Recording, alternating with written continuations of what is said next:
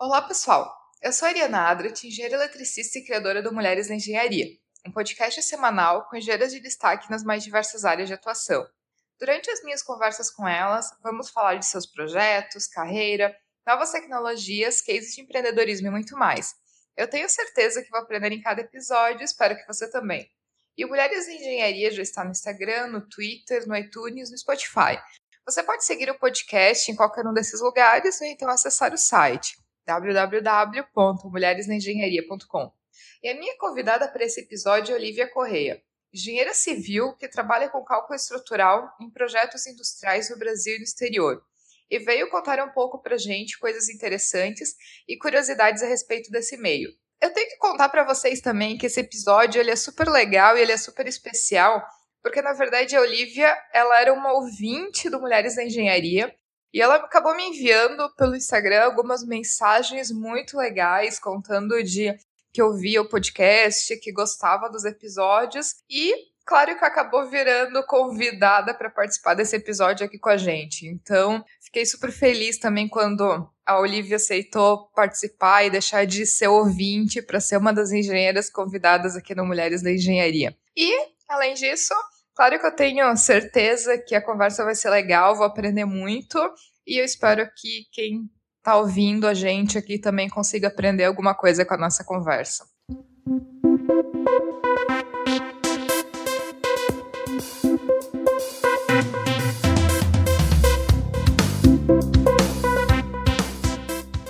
Olivia, Seja super bem-vinda ao podcast Mulheres na Engenharia, dessa vez não só como ouvinte, mas também como engenheira convidada aqui do episódio. Então, muito bem-vinda. Oi, Ari, boa noite. Muito obrigada pelo convite. Eu fiquei muito feliz. Como eu já te disse várias vezes, eu sou uma entusiasta aqui do podcast. Tem me inspirado muito as histórias que eu escuto aqui. E, Olivia, até para a gente começar da maneira tradicional, sempre com as engenheiras, é, conta para gente como que aconteceu a tua escolha pela engenharia. Como é que tu foi parar nesse mundo da engenharia? Bom, como outras histórias também, começou dentro de casa, né? Eu sempre fui incentivada a fazer pela minha família fazer o que eu quisesse. Nunca escutei em casa falando: "Ah, você não pode fazer tal coisa porque é menina". Eu dentro da minha casa nunca tinha ouvido isso, sabe?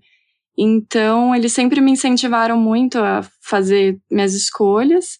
E depois que eu terminei o terceirão, eu fui para São Paulo para fazer cursinho. E as turmas eram divididas em humanas, exatas e biológicas. Eu acabei optando por exatas por afinidade, né? Mas eu não tinha certeza do curso que eu ia fazer.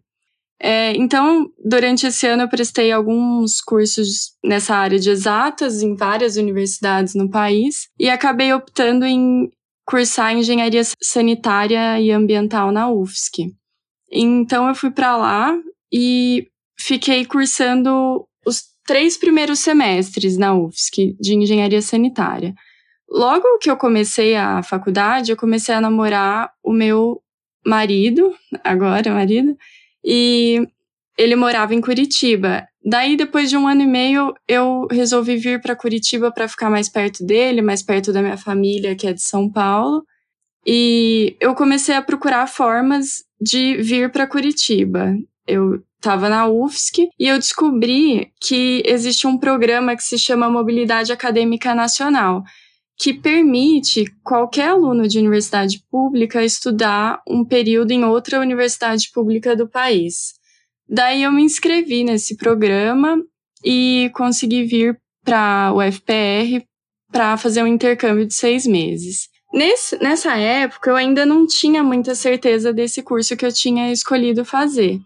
Então, eu, optei, eu percebi que eu gostava muito das matérias de cálculo, mas não tanto das de hidráulica e meio ambiente. No, nesse, nessa experiência de intercâmbio, eu decidi fazer matrícula só nos, nas disciplinas de, do curso de engenharia civil, resistência dos materiais, construção civil, para conhecer um pouco melhor. Esses seis meses foram ótimos para mim. Eu conheci melhor o curso, eu fiquei um pouco mais certa da minha escolha, daí eu fiz inscrição no vestibular. E no final desse ano eu tive a oportunidade de fazer um estágio de férias numa construtora em São Paulo.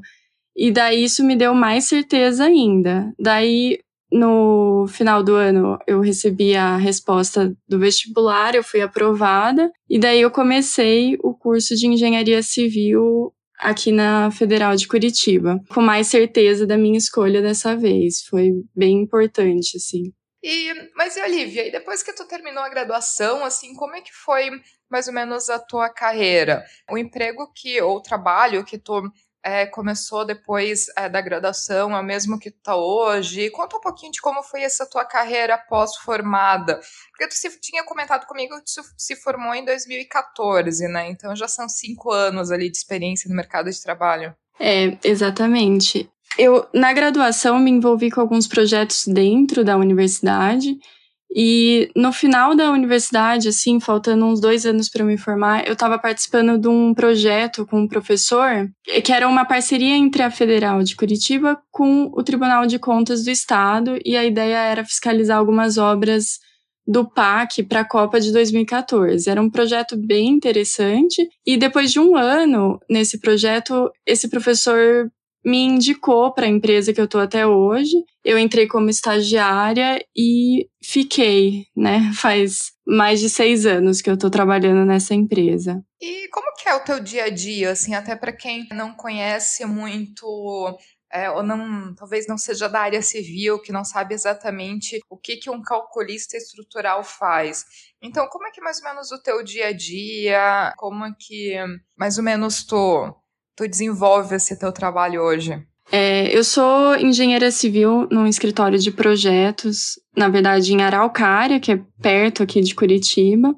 Lá é um escritório de projeto industrial multidisciplinar, então nós temos equipes de engenharia civil, mecânica, elétrica, automação, de processo, e todo mundo tem muita interface. Então, você acaba tendo que entender um pouquinho da disciplina, das outras disciplinas, para poder desenvolver um melhor trabalho, sabe? E a gente faz plantas industriais para planta de óleo e gás, química, papel e celulose. Então é bem interessante. E até agora que tu comentou dessa parte de plantas industriais, é, a gente conversando até antes da gravação, tu comentou que exatamente que tu trabalha com cálculo estrutural de plantas industriais e que isso é muito pouco abordado durante a faculdade de engenharia civil, porque normalmente os projetos ou todo, todo o curso de graduação ele é mais voltado para construções prediais ou construções é, residenciais, enfim, mas não grandes plantas industriais.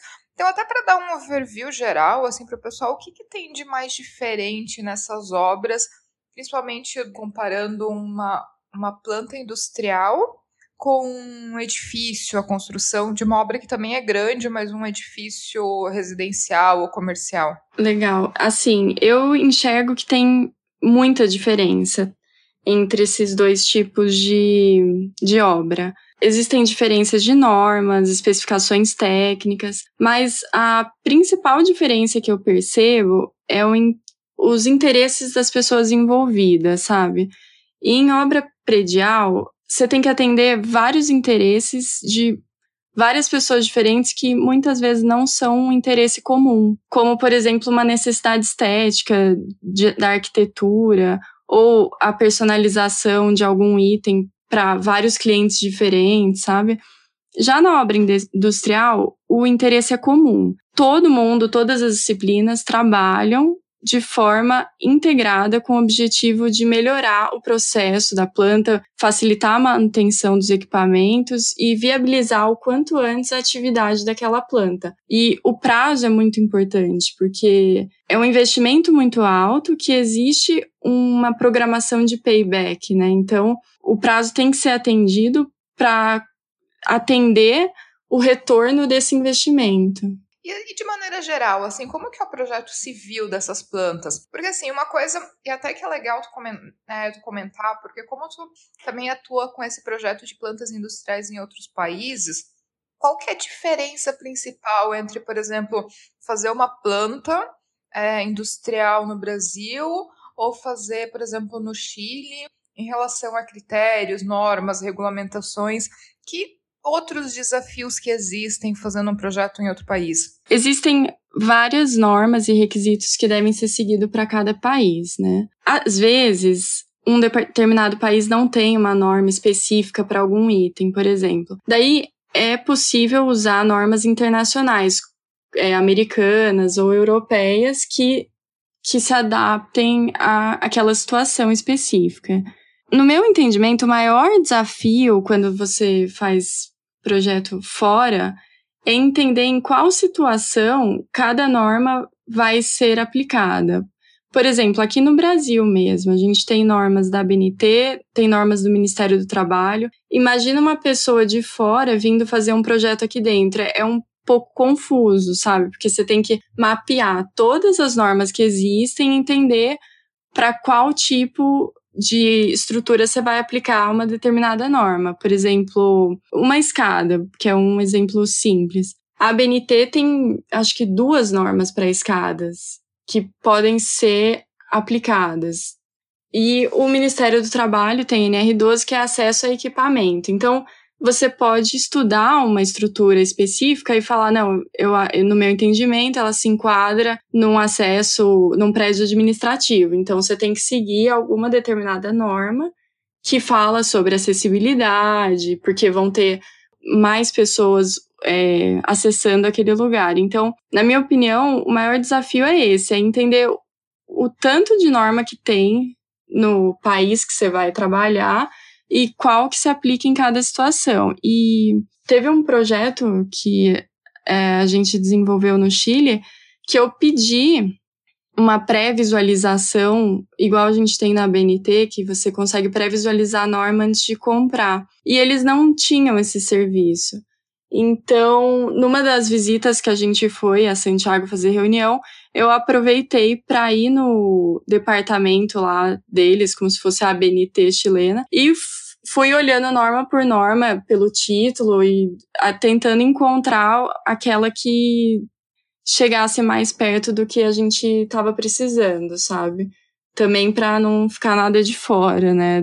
Eu acho que também é um desafio e principalmente na questão de outros países, é que até a questão do idioma, né? Então, que nem tu comentou de ir no Chile buscar as normas. A gente tem que lembrar que, por mais que é, as pessoas, por exemplo, pensam, não, mas a pessoa tem conhecimento de inglês, tem conhecimento de espanhol. Só que a pessoa tem conhecimento de inglês e conhecimento de espanhol, muitas vezes, ou de algum outro idioma, que é aquele conhecimento do idioma de curso, do dia a dia, de se comunicar. E existe muita coisa de linguagem técnica que são termos técnicos que não são termos aprendidos numa aula de inglês, de espanhol, que seja o idioma. Então, como é que foi essa dificuldade para ti, até em questão de documentação em outro idioma, de é, conversar ou de trabalhar com pessoas, por exemplo, é, em outros idiomas, no, na questão principalmente do, da linguagem técnica? Eu, eu, eu estudei inglês e espanhol por um longo período da minha vida, então eu sou fluente nessas línguas, mas realmente os termos técnicos às vezes dão uma confusão, né? Então, o que ajuda, tem alguns dicionários online em que ele te dá a palavra dentro de um contexto. Isso me ajuda bastante a entender alguns termos. E às vezes você encontra normas traduzidas. Então você pega uma norma em espanhol e essa mesma norma em inglês. Isso ajuda bastante a fazer correlação desses termos técnicos, mas realmente é um desafio, né? E hoje os projetos que tu tem trabalhado mais são Chile. Que outro país assim que tu tá mais envolvida com projetos? Tem algum outro? Não, atualmente o, eu tô trabalhando num projeto no Chile, mas a gente tem clientes da Europa, tem fornecedor chinês, tem bastante interface com outros países. Olivia, até um dos pontos da nossa conversa que a gente teve antes, da gente falando dos teus trabalhos, enfim, dos projetos de plantas industriais no Chile, foi justamente o fato de que essas plantas elas devem ser resistentes a abalos sísmicos, né, os terremotos. E pessoas no Brasil, elas não estão acostumadas com terremotos, né? A maioria, elas não fazem a menor ideia de como que deve ser um projeto de uma casa, de um prédio, de uma planta industrial que resista, por exemplo, a abalos sísmicos de uma magnitude de 5, 6, 7. A gente vê quando aparece alguma notícia de terremoto, que as pessoas escutam ah, um terremoto de magnitude 7.4 na escala Richter. E a maioria das pessoas não fazem a menor ideia do que seja uma escala Richter, né? Então, é, são particularidades de projetos que as pessoas elas não conhecem. Entre nessa, nessa questão de de projetos para resistentes a balos sísmicos. Eu lembro de alguns vídeos numa, num centro é, de pesquisa ou num, num, num centro de uma universidade é, no Japão, onde eles têm uma mesa de testes que eles conseguem praticamente testar edifícios em tamanho real, em tamanho real e ver como que a parte estrutural do edifício se comporta para determinada magnitude de, de, ter, de terremoto, né? E eu lembro também de alguns edifícios, algumas coisas que na parte das vigas e tudo mais existia como uma espécie de mola ou algo assim, né? Mas na questão de plantas industriais, que normalmente são plantas que com muitos equipamentos pesados, principalmente, principalmente. Então, acredito que a parte estrutural ela deve ser muito reforçada. Como é que funciona essa parte de deixar as plantas industriais resistentes a terremotos, assim, conta um pouco pra gente do, de como que funciona o projeto, o que deve ser considerado, o que deve ser levado em conta, a parte de testes, como que é feito isso? É, então, Ari, realmente essa parte de análise dinâmica não é tratada nos cursos de graduação, e, mas eu tive a oportunidade de fazer um, uma disciplina isolada no programa de pós-graduação da UFPR em análise dinâmica de estruturas. E foi bem importante para me dar fundamentos teóricos para entender essa problemática da estrutura, né? Então, o que acontece? É, existem normas que dão subsídios para fazer cálculo linear para poder dimensionar as estruturas a resistirem a esses esforços adicionais. É muito parecido com a nossa norma de vento, por exemplo. Então, você tem lá as isopletas de sismo. Então, dependendo da, da, da posição no país, da posição da obra, a intensidade é maior ou menor do que em uma outra situação. Eu acredito que eu, na verdade, eu nunca vi esses testes sendo feitos para os projetos que eu participei, os testes de mesa, né? Mas o que acontece é que os nossos projetos são verificados e certificados por empresas chilenas. É, então, é quase que um debate. Eles questionam os critérios adotados, questionam os resultados, e em função disso tudo, eles aprovam ou fazem mais comentários até as estruturas ficarem da forma como eles acreditam que está bem dimensionada. Mas, Olivia, até de curiosidade geral também, para porque, claro, também não trabalho com, com esse tipo de projeto. É, quando penso numa estrutura resistente a bolo sísmico, eu penso em alguma coisa que vai deixar, como, por exemplo, a parte estrutural mais flexível, como por exemplo colocando uma mola intermediária ou alguma coisa assim. E ou por outro lado, tu pode deixar a estrutura mais resistente que vai aguentar uma pancada maior. Como que é o princípio desses projetos? É fazer com que a parte estrutural aguente uma pancada maior, que vai ser o tremor, ou de colocar, por exemplo, componentes que vão deixar a estrutura flexível e vão fazer com que essa estrutura ela balance e ela acompanhe o movimento do solo, assim, de maneira geral, qual que é o artifício que é mais usado? Então, assim, Ari, existem duas formas realmente de dimensionar uma estrutura para esse tipo de situação. O, ou ela pode ser dimensionada para resistir a esses esforços e ela ficar mais robusta, ou ela pode ser mais flexível com alguns detalhes é, que permitam essa movimentação, como você disse, mola, para que ela deforme bastante, mas que permita que as pessoas consigam sair daquele ambiente, sabe? Mas é, isso depende do critério que vai ser adotado para cada tipo de estrutura. Não, eu comento isso até justamente por causa de, eu lembro de alguns vídeos, como eu comentei, de edifícios que eles colocavam na base dos edifícios como umas molas gigantes. Então as vigas vinham por como se no meio tu cortasse a viga no meio e tivesse uma mola intermediária, né? Então não sei como que é o processo de evacuação, por exemplo, das pessoas mas o fato é que como a base do edifício ele é flexível, então o edifício como um todo ele vai balançar. E existe, por exemplo, alguns vídeos na internet que eu até recomendo para quem tem curiosidade de assistir, de alguns edifícios assim que eles filmam pós-terremoto, balança muito os edifícios, assim, dá para ver que ele tá deformando e balançando para cada um dos lados assim, vários metros, assim, não é uma coisa de centímetros que não seria nem visível. Então, eu acredito que, por exemplo, na parte desses que é mais comum, acho que talvez na Ásia, Japão, eu acho que eles adotem mais esse princípio de deixar as estruturas mais flexíveis. Então, tu vai ver aqueles edifícios indo 3 metros para um lado, 3 metros para o outro, que deve dar um medo desgraçado. É simplesmente um edifício que ele talvez seja mais rígido e que talvez se fosse um impacto um pouco maior, ele quebraria, na verdade, né? Poderia ter uma, uma falha, uma falha estrutural nas vigas que poderiam causar até um colapso de um edifício, alguma coisa assim. Mas recomendo para quem tem interesse procurar no YouTube esses vídeos de prédios balançando, assim, porque, nossa, dá até um medo só de assistir. é, o que acontece é que eles têm bastante tremor com bastante frequência, assim, nos países que têm abalo sísmico.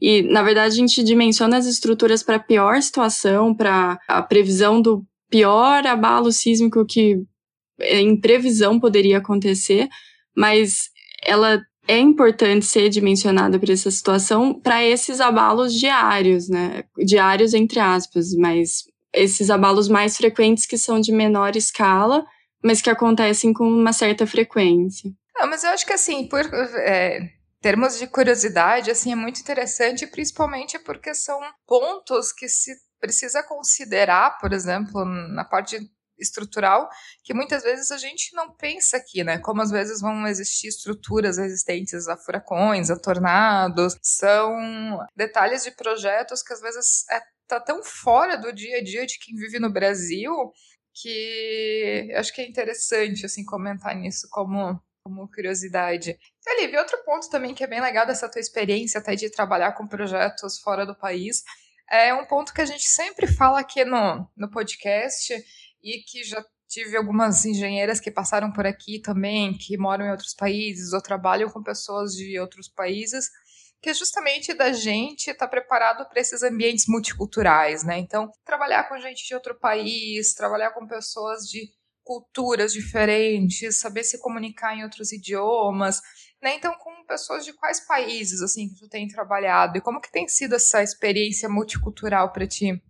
É, atualmente dá para perceber uma globalização dos projetos. Então, eu acredito que seja em função da facilidade e rapidez na comunicação, mas ultimamente deu para perceber assim nos últimos orçamentos, últimos projetos que a gente está competindo com Índia, com fornecedores da China, então, realmente existe uma interação muito grande. Às vezes, o cliente da Europa, o cliente final aqui da América do Sul, fornecedora da China, e isso acontece de uma forma natural, assim. A língua é super importante, como você disse, a, o domínio da língua inglesa para você conseguir se comunicar com todo mundo, entender o que está acontecendo.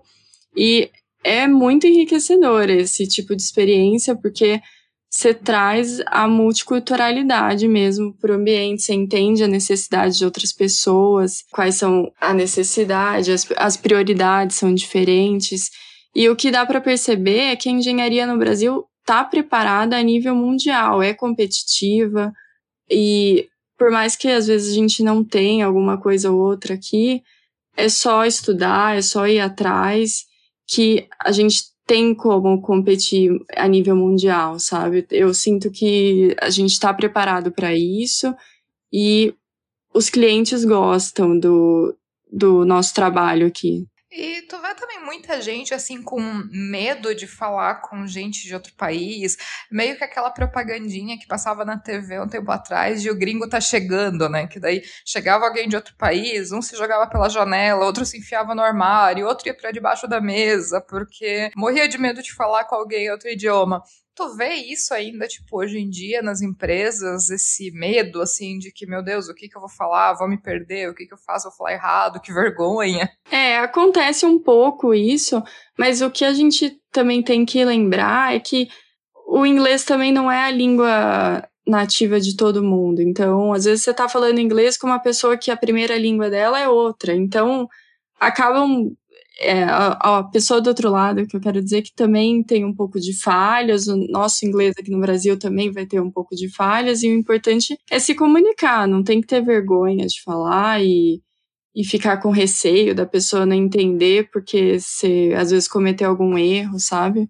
E, Olivia, até pra gente finalizar, pode deixar agora como como ex-ouvinte, mas agora como engenheira participante do podcast, uma mensagem para as outras pessoas que estão ouvindo e principalmente para as outras engenheiras que escutam a gente aqui? É, eu queria reforçar, na verdade, uma mensagem que eu escutei muito aqui no podcast e me inspirou muito, que é a importância da comunicação.